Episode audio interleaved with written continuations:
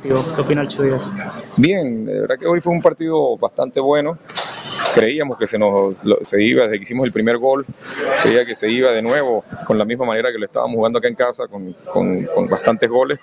Encontramos un rival que de verdad que, que, fue fuerte, no se amilanó ante el gol comenzando el juego y considero de que, más allá que somos de Guayana y entrenamos acá, era una hora no, no apropiada para jugar al fútbol. Las 4 de la tarde es una hora donde pega. De hecho, los jugadores del Zulia me preguntaban, profe, ¿cómo van a jugar un partido a esta hora cuando la comodidad este, 5 de la tarde me parece que es la hora más cómoda.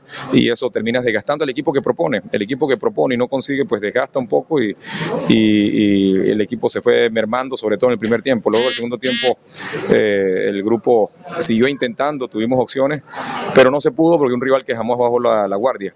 Y al final, este, un descuido pudo habernos costado la derrota. Pero el grupo viene creciendo futbolísticamente y, nos vamos eh, con ese punto que le vamos a dar valor porque eh, seguimos haciendo juegos bastante interesantes y nos mantiene en, la, posición donde debemos estar, en los primeros ocho.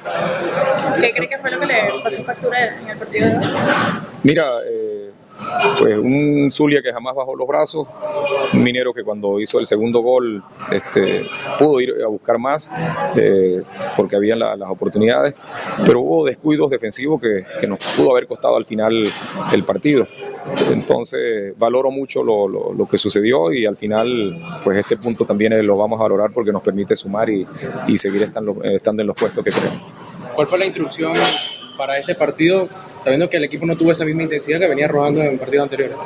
No, no, lo que se transmitió es seguir jugando lo que veníamos haciendo. Un equipo que, las oportunidades de gol se presentaron. No solamente fueron los dos goles que se hicieron, porque este, el equipo siguió generando ocasiones de gol. Si enumero, se me viene la memoria ya después del 2 a 2, la de Cariaco, la de Framberg, este, o antes del gol, de, la de Miguel Camargo, la de Johanna Riechi.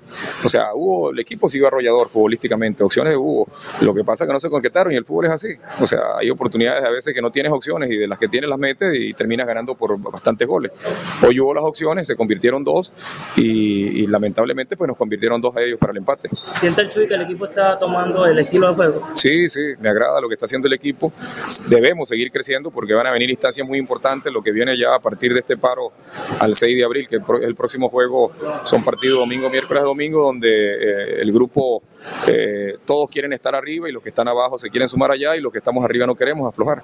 Entonces van a venir eh, mes y medio de competencia que va a ser bastante intenso. ¿Qué rescatado un partido Muchas cosas. El equipo jugó bien al fútbol, este, todos los elementos estuvieron en el nivel que, que trabajamos. ¿Sí? quizás por ahí unos descuidos defensivos. Eh, noté de parte de, los jugadores que, que, el primer tiempo no lo, no lo sintieron precisamente por lo que hablábamos, porque me lo expresaron. En el momento de salir a calentar expresaban eh, la parsimonia que genera la humedad de acá de Guayana y es tan, tan variante, una hora de diferencia, porque ya a las 5 de la tarde había el clima toldado y la brisa corría. Entonces siempre esa hora, de verdad, si nosotros éramos local, creo que la, era conveniencia de poner esto. Pero es, una, es algo que transmito de parte del jugador porque es el que entra a la cancha. Yo estoy afuera y el que jugador es el que corre y transpira y el que se agota, pero transmitían eso, mientras valoro lo que sucedió. Eh, ¿Cómo vivió la última jugada, la de un rey? Porque es increíble. No, no, increíble. De verdad que creo que a todos nos sorprendió. Todo. Yo creo que no hubo alguno que estaba pendiente de que estaban sobrando dos del Zulia, creo en el estadio, porque nosotros que estábamos en la raya estábamos pendientes del 3 a 2 y resulta que pudo haber terminado. Si Tito no tuvo, no tiene la lectura, perdemos el juego en la última jugada. Y, y Tito tuvo la lectura porque había dos contra uno y él eh, se supo manejar para que el jugador hiciera la individual y no diera el pase.